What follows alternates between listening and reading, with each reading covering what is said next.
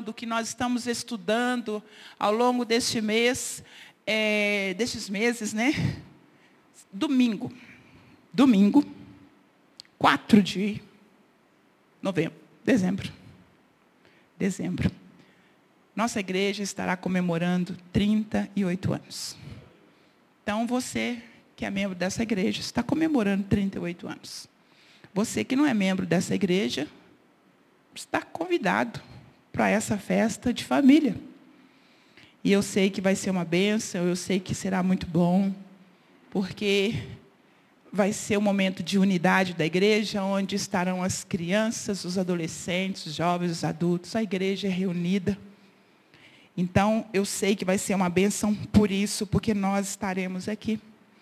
Aí, quanto paga, pastor? Não paga. Há uma contribuição. Quanto é a contribuição? Quanto você quiser. Pastor, eu não tenho. Você continua sendo nosso convidado. Amém, queridos? E vai ser às 16 horas.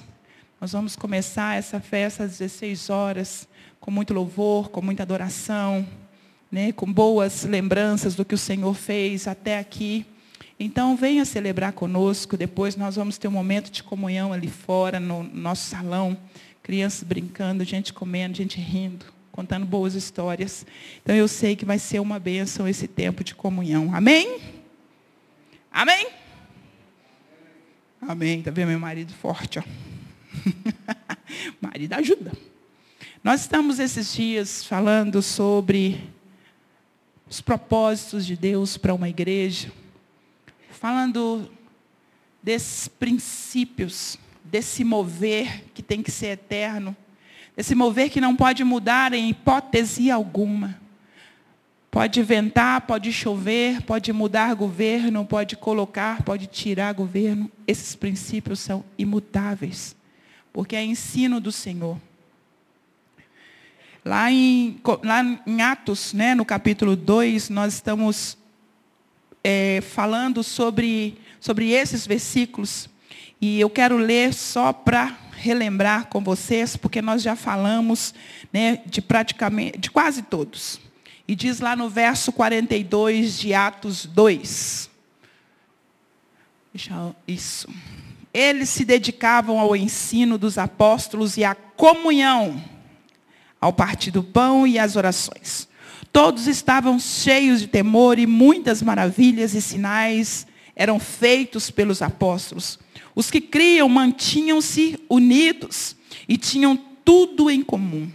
Vendendo suas propriedades e bens, distribuíam a cada um conforme a sua necessidade todos os dias continuavam a reunir-se no pátio do templo, partiam o pão em suas casas e juntos participavam das refeições com alegria e sinceridade de coração, louvando a Deus e tendo simpatia de todos os povos. E o Senhor lhes acrescentava diariamente os que, ia, os que iam sendo salvos.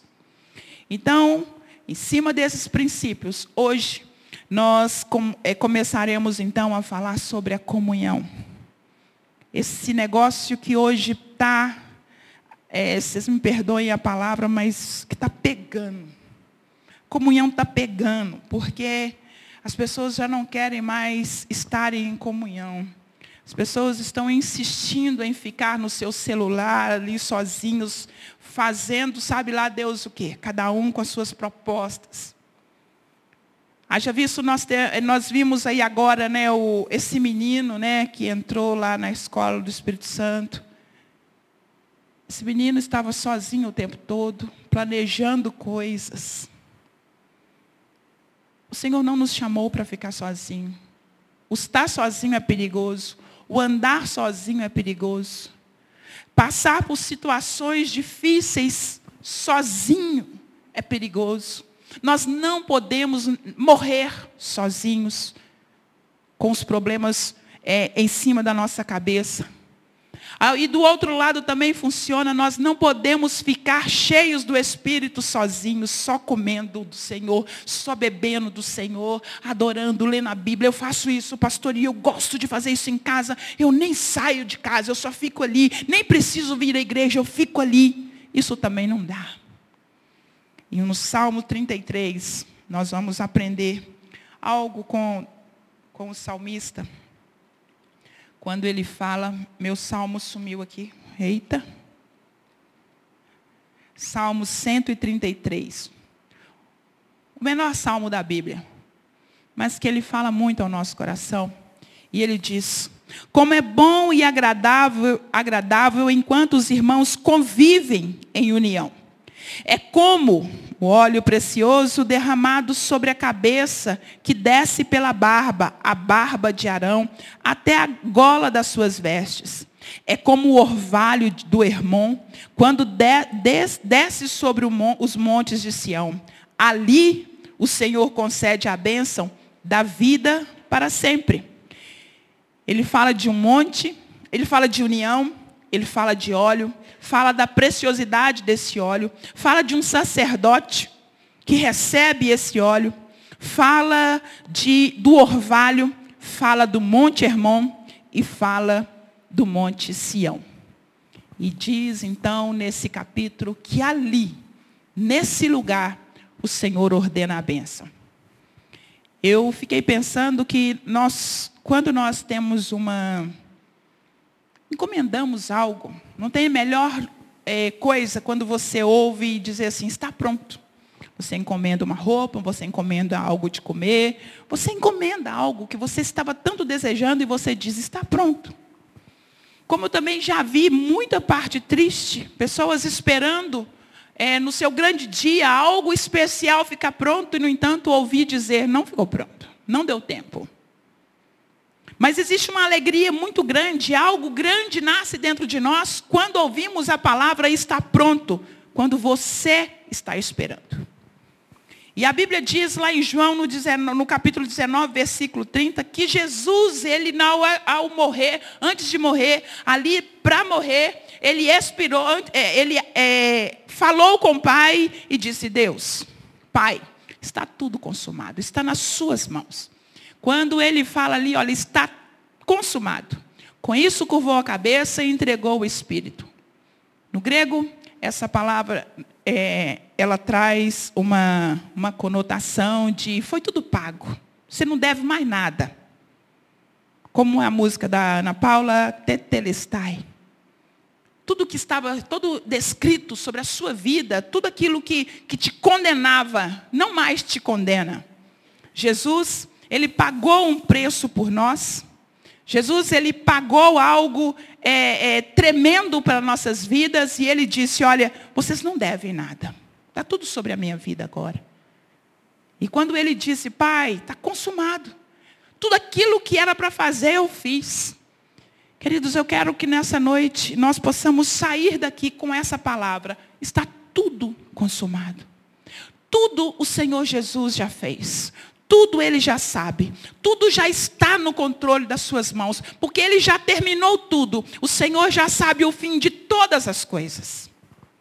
É como um grande quebra-cabeças. E nós precisamos montar esses quebra-cabeças. Nós precisamos entender o que o Senhor fez quando ele disse: está tudo consumado. Quando Jesus pagou esse preço, naquele momento, ele nos deu a liberdade para a vida eterna, irmão. Ele nos deu liberdade, nós não estamos mais presos. Jesus pagou toda a dívida que era contra nós. Jesus deu a sua vida para que nós tivéssemos vida e vida em abundância, para que muito, nós tivéssemos muita coisa. Mas muita coisa dele, muita coisa para ele.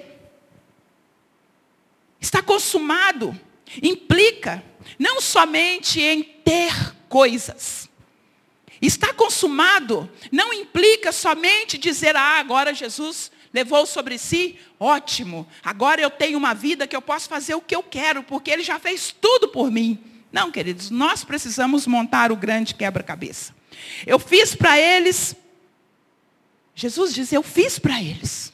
Agora eles precisam fazer por mim. Nós somos devedores do Pai. Nós somos devedores de Jesus. Tem algo que nós temos que pagar, queridos. E nós precisamos pagar em amor. A nossa dívida é bem menor. Porque Ele pagou com a vida. Jesus entregou para que eu e você andássemos em paz. Andássemos na alegria. Andássemos no amor. andássemos na fé, na esperança. O tetelestai é para nós um grande quebra-cabeça. As peças estão prontas e precisam ser encaixadas. É como coisa de criança, né? Você encaixa. Eu me lembro quando eu quis comprar um, quando na verdade eu comprei um quebra-cabeça para meu filho de 500 peças. Ele quase morreu. Eu disse, eu não vou montar isso, mãe. E ele tinha TDAH. Na verdade, não tinha H, não, ele só tinha TDA. Mas ele falou, mãe, eu não vou conseguir montar. Ele tinha sete anos de idade. E ele chorou para montar aquele quebra-cabeças. Mas eu sabia que ele tinha condições de fazê-lo. E até que ele fez, realmente, ele montou. E muitas vezes a gente olha para a nossa vida e fala, eu não vou dar conta. Eu não vou dar conta desse, dessas peças, Senhor. Deus, essa aqui eu aguento, mas essa aqui eu não vou aguentar. Por vezes nós queremos apenas encaixar as peças da vitória. Senhor, cura. Senhor, cura, amém. Nós queremos, Senhor, liberta. Liberta alguém, liberta a minha vida. Amém, o Senhor liberta. Quantas vezes nós pedimos ao Senhor, Senhor, nos dá um emprego, salva minha casa. São as peças que nós podemos encaixar, porque isso já foi consumado. O Senhor já nos deu a vitória sobre isso, queridos. Se Ele quiser te dar um grande emprego, Ele vai te dar. Se Ele quiser tirar, Ele vai tirar. Tudo é dono, Ele é dono dessas coisas todas, porque Ele pagou o preço para a sua vida. Nós queremos muitas vezes que o Senhor nos ajude a pagar a dívida. Amém, Ele ajuda. Nós queremos, quem sabe, passar no vestibular. Nós queremos que os nossos filhos passem, passem no vestibular, façam um bom Enem. Nós temos todas essas peças em nossas vidas e são legítimas. Nós precisamos desejar mesmo, encaixar essas peças. Eu preciso de emprego, sim. Senhor, não quero ficar doente, sim, não quero. Porque Ele levou a enfermidade, aleluia. Senhor, eu, eu preciso sim de uma vida financeira estável, porque eu preciso sustentar minha família. Senhor, eu quero abençoar pessoas, amém, legítimo. Mas essa não é a grande peça que nós precisamos encaixar. Existem peças mais importantes do que essa. Como igreja, a gente precisa prestar atenção nisso. Existe uma peça muito maior para encaixar nessa vida do que essa peça de me dar, Senhor. Eu quero, eu quero ter um pouco mais. Eu quero ser um pouco mais rico. Eu quero, Senhor, mais saúde do que o outro. Eu quero, Senhor. Eu quero, eu quero ter. Mas a maior peça que o Senhor tem nos dado são esses princípios que temos falado. E, esse, e essa grande peça hoje é a comunhão. Essa grande peça hoje é, é a unidade. O Senhor nos chama para uma vitória, uma vida de vitória sim, mas é uma vitória em Cristo na unidade e no amor do Senhor. Se faltar o dinheiro, você vai continuar na unidade e no amor até que o Senhor supra a sua necessidade.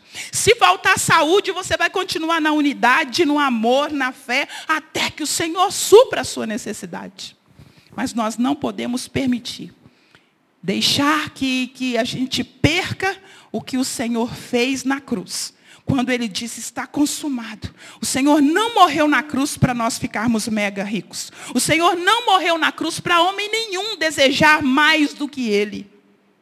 Infelizmente, hoje nós vivemos um tempo que as pessoas querem mais do que o Senhor. Não, Senhor, não quero não é, é, eu quero o Senhor, mas eu quero aquilo que a sua mão pode me dar. Deus pode dar, eu sei que pode, Ele é fiel e Ele tem dado. Muitas vezes a comunhão, ela nos parece insignificante, pequena. Ela parece que não nos vale nada.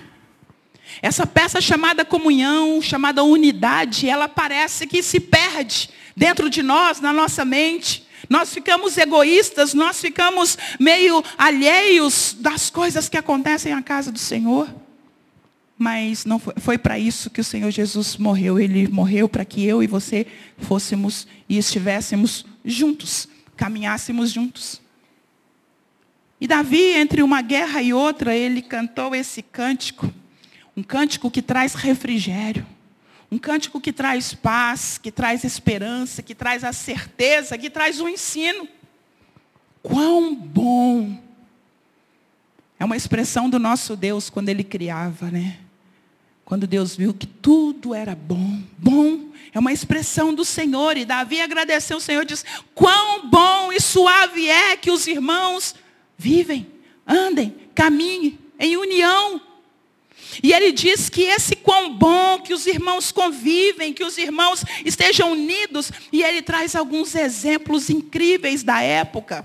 Quão bom para viver essa unidade. Que o Salmo nesta hora nos identifica, nos chama. Nós precisamos conhecer Cristo individualmente. Como é que está o seu relacionamento com Cristo, igreja? Como é o seu relacionamento com Cristo? E se ele é superficial, a sua unidade, ela também vai ser superficial. Se você não consegue ter um, um, nível mais profundo com o seu Senhor, a sua unidade ela vai começar a vir para a superfície. Hoje o Senhor nos chama a ir além. Me lembro quando teve aquele tsunami, já não sei nem mais onde eu teve, eu não lembro mais a, o, o, o lugar que aconteceu aquele grande tsunami. Me veio isso agora na mente.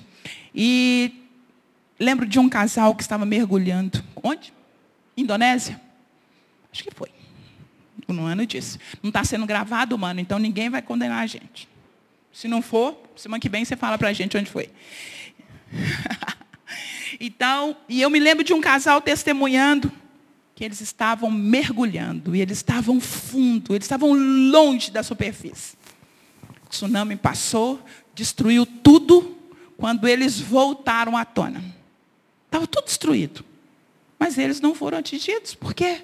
Porque eles estavam fundo. Eles foram longe, eles mergulharam longe. E eu quero te incentivar a mergulhar fundo. Mergulhar fundo, querido. Porque o que nós pensamos, o que, que hoje a, a, o povo está pensando, como vai ser 2023? E agora? Uma grande interrogação na nossa cabeça. E agora? A gente pensa, e agora? E agora eu quero te dar a receita. Mergulhe. Vai fundo na sua intimidade com o Senhor. Eu quero te incentivar, mergulhe, porque se acontecer um tsunami, você vai sair ileso em Jesus Cristo. A sua fé não vai ser abalada. Todas as vezes que vierem um tsunami, você não será atingido. Sabe por quê? Porque você está firme no Senhor. Você está unido com o Senhor. Porque quando nós mergulhamos é bem assim, né? A gente, a gente não sente, nós não temos mais domínio do nosso corpo. A água comanda o nosso corpo. É assim que a gente tem que estar com Cristo, unidos. Só a unidade da igreja apresenta um testemunho eficiente, eficiente diante de Deus e dos homens. Nós não seremos uma igreja eficiente se nós não tivermos unidade. Enquanto você andar sozinho, eu quero dizer que você é um Frankenstein. Hã? Aquela mãozinha andando sozinha? Não é assim aquele, aquele, aquele, aquele programa da família Adams? Tem uma mãozinha andando sozinha. Senhor, não, nós não somos afamiliadas. Nós somos de Cristo. Nós somos um, parte de um corpo. Não é para você ficar aí com a mãozinha andando sozinha, um, um narizinho andando sozinho, um pezinho andando sozinho. Nós temos que estar um corpo, ligados, para nós darmos bons testemunhos de Cristo. Ele compara essa unidade, o salmista compara essa unidade a um óleo precioso que era jogado na cabeça do sacerdote. E esse óleo que descia, esse óleo que era jogado na cabeça do sacerdote era algo extremamente caro. E era feito só para o sacerdote. O povo não tinha contato porque era muito caro. Isso não era para ninguém, mas o povo sentia o perfume porque dizem que cheirava muito, misturava todas as especiarias, as melhores, as, as mais perfumadas. E aquilo era derramado, ou em algumas versões dizem que é uma pomada que passava na cabeça do sacerdote, para que ele fosse considerado ungido para tal, para o serviço. E o salmista pega essa parte e diz assim: olha, a unidade da igreja é como isso, é algo precioso, é algo importante, que as pessoas vão sentir de longe. E a Bíblia também fala que o óleo, o Espírito, é, representa o Espírito Santo, é, representa a unção. E nós precisamos dessa unção. Para marcar a nossa geração, irmãos. Nós precisamos marcar a geração. Infelizmente, este ano foi o ano onde a igreja marcou de uma forma negativa uma geração, um povo. Foi um ano onde a igreja brigou entre ela. Mas podemos, hoje nós não estamos, nós não vivemos ainda no juízo de Deus. Nós estamos vivendo ainda num tempo de misericórdia. Então, ainda há tempo de pedir perdão se você brigou com alguém por causa de, de, de, partido. Não é por causa de política, porque a igreja tem que envolver na política. O ruim é você criar um partido e dizer, eu sou desse partido. Nós somos do partido de Cristo. Nós somos do reino. Nós somos do reino. Nós não temos que desfazer do outro, porque nós fizemos uma escolha uma unidade alicerçada no amor, na santidade, na palavra, irmãos. É para esse lugar que nós precisamos estar. Nós não podemos brincar com o estar consumado. Nós não podemos ignorar o tele, tele, tele, te, telestai. É, não podemos ignorar isso. Ele rasgou. Não devemos mais nada a despeito do pecado.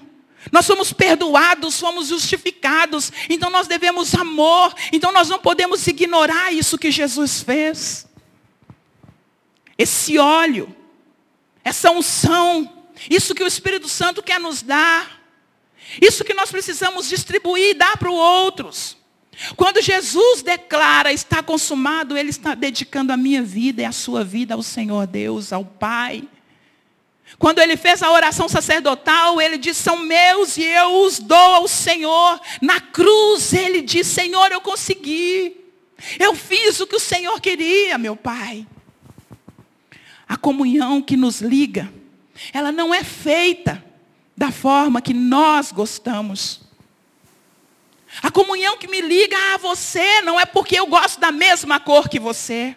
Não é porque eu gosto do mesmo partido que você. Não é porque eu, eu moro no mesmo endereço que você. Não, queridos. O que nos liga em unidade, em união, é propósito. É propósito. É isso que nós precisamos entender. Nós vamos discordar de coisas. Nós vamos discordar de decoração. Nós vamos discordar de cidades. Nós vamos discordar. Mas a gente tem que lembrar que o, o está consumado diz assim, ó, é propósito. A igreja precisa andar num propósito. O salmista qualifica a vida em unidade como boa e suave. Andar com você não é pesado. Andar com você não é ruim, é bom.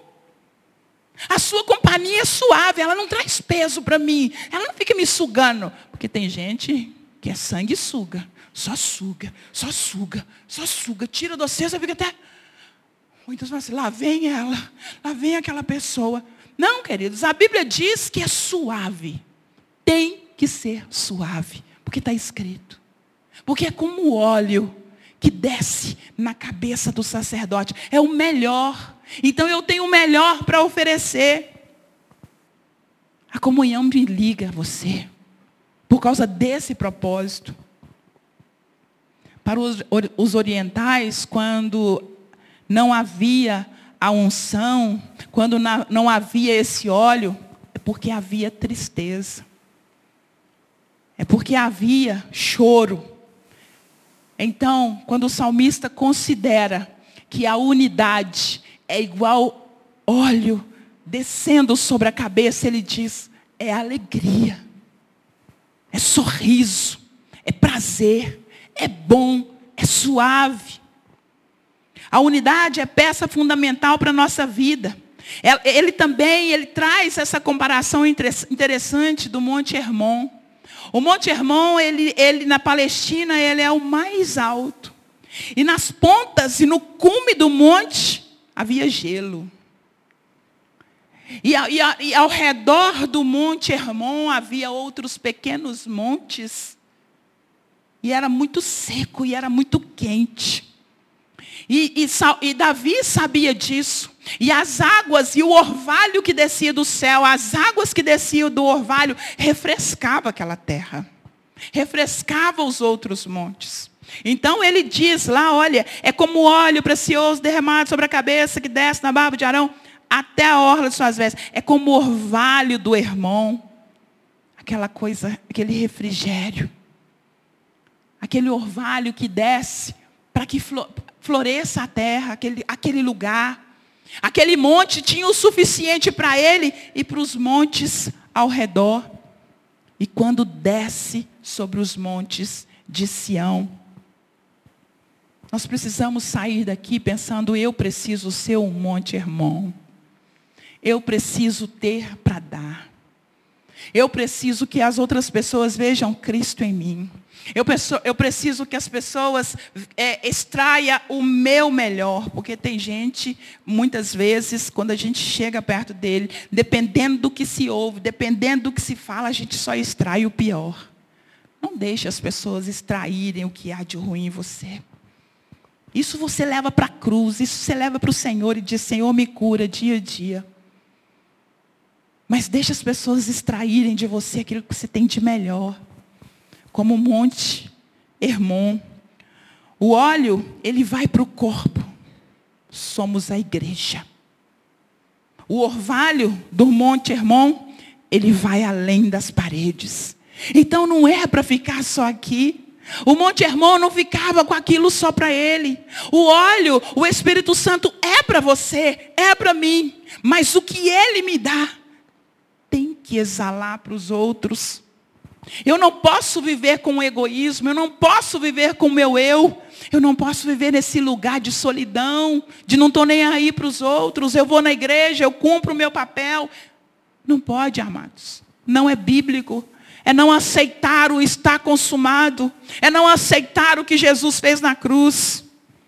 E aí, ele fala lá no finalzinho, quando desce sobre os montes de Sião: Ali o Senhor concede a bênção da vida para sempre.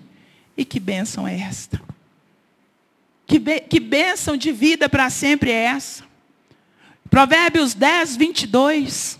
A Bíblia diz que a bênção do Senhor, ela não traz dores. Olha, a bênção do Senhor traz riqueza e não inclui dor alguma. E quando o salmista diz aqui, ó, que ali o Senhor concede a bênção, essa bênção que não dói. É uma bênção que não inclui quando você fica enfermo e fica bom. Quando você passa, fica endividado, depois você consegue passar a sua. A, a, você paga a sua dívida. Quando você passa uma tristeza e de repente você está alegre. Não é essa a bênção. Não é isso. Nós conhecemos esse ciclo do me dar e eu passo por uma coisa ruim, e eu melhoro. Não é esse ciclo de bênção que a Bíblia está dizendo. A Bíblia diz lá em Romanos 11, 26. E assim todo Israel será salvo, como está escrito: de Sião virá o libertador e desviará de Jacó as impiedades. De Sião viria o nosso libertador. E ele diz ali então que é, quando desce do Hermon, quando desce sobre o monte de Sião, foi profético. Dali veio o nosso libertador. Tudo na nossa vida, queridos. Por isso eu faço a analogia de um grande quebra-cabeças. A Bíblia é toda ligada. Não tem como você viver um pedacinho dela e dizer, tá bom, né, Jesus? Ó, já estou fazendo aqui uma parte mó legal, ó, o senhor vai gostar, né? Não, queridos, nós temos que fazer todas as partes. E uma das partes é viver em unidade. É viver esse momento de bênção. Essa bênção que enriquece está no nosso libertador. Tem uma bênção para a sua vida. E é de dentro para fora. Para você ser diferente amanhã. Para sua postura na presença de Deus mudar para sua postura na hora da adoração mudar, para sua postura na hora da Bíblia mudar, para sua postura diante do seu chefe, diante dos seus filhos, diante da sua esposa, diante da sua família. O nosso libertador, o está consumado, foi para isso. Para que nós fôssemos diferentes, para que essa bênção nos alcançasse. Onde está essa bênção? O salmista está dizendo que é na unidade tem que haver bênção no meio do povo de Deus. Pastora, está difícil. Está difícil, pastora. Deixe começar em você. Deixe você ser o irmão. Qual o propósito dessa unidade? Jesus conclui que ele tirou o pecado de nós.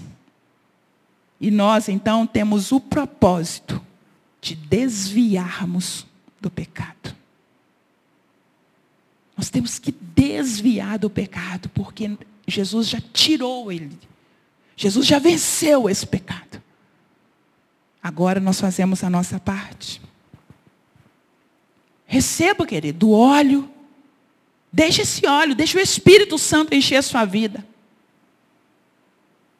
Mas também, seja o irmão.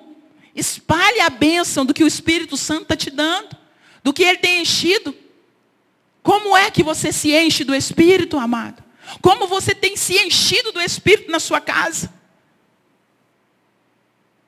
Você já faz o, consegue fazer um equilíbrio tantas horas no celular, tantas horas na Netflix, tantas horas não sei onde, e tantas horas falando com Deus. Dá para equilibrar ao mesmo tempo? Isso é encher do Espírito. É equilibrar. Ninguém está dizendo pare de fazer as suas coisas. Não, queridos. Equilibra. Tempo de adoração, tempo de leitura da palavra. Dedique-se ao Senhor. Encha-se desse Espírito para que você torne um irmão. Esse monte que leva a bênção para aquele que está com sede, daquele que está morrendo. Nós precisamos viver essa unidade. Porque nós devemos isso a Cristo. Porque ele diz, está consumado, Senhor. Pai, eu ensinei. Pai, eu os ensinei a amar. Pai, eu os ensinei a evangelizar. Senhor, eu os amei antes de conhecê-lo. Nós devemos isso a Cristo.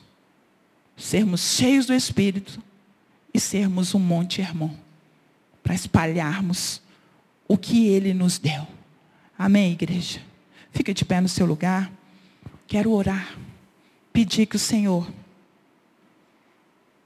dê você essa unção de um Espírito, do Espírito Santo que possa descer sobre a sua cabeça e você possa sentir, feche os seus olhos, que você possa sentir e aprender com o Senhor como você tem que proceder nesse tempo, quando Ele diz que é muito precioso.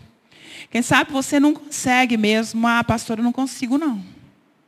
Mas você precisa confessar isso para o Senhor. E Ele pode curar o seu coração. Você pode buscar ajuda em alguém e dizer, eu quero me tornar igreja, eu quero, mas está difícil para mim, ore por mim. Não fique sozinho, querido. Não fique sozinho, porque sozinho você vai fazer bobagem, o inimigo vai te encontrar. Os pensamentos ruins, eles vão chegar.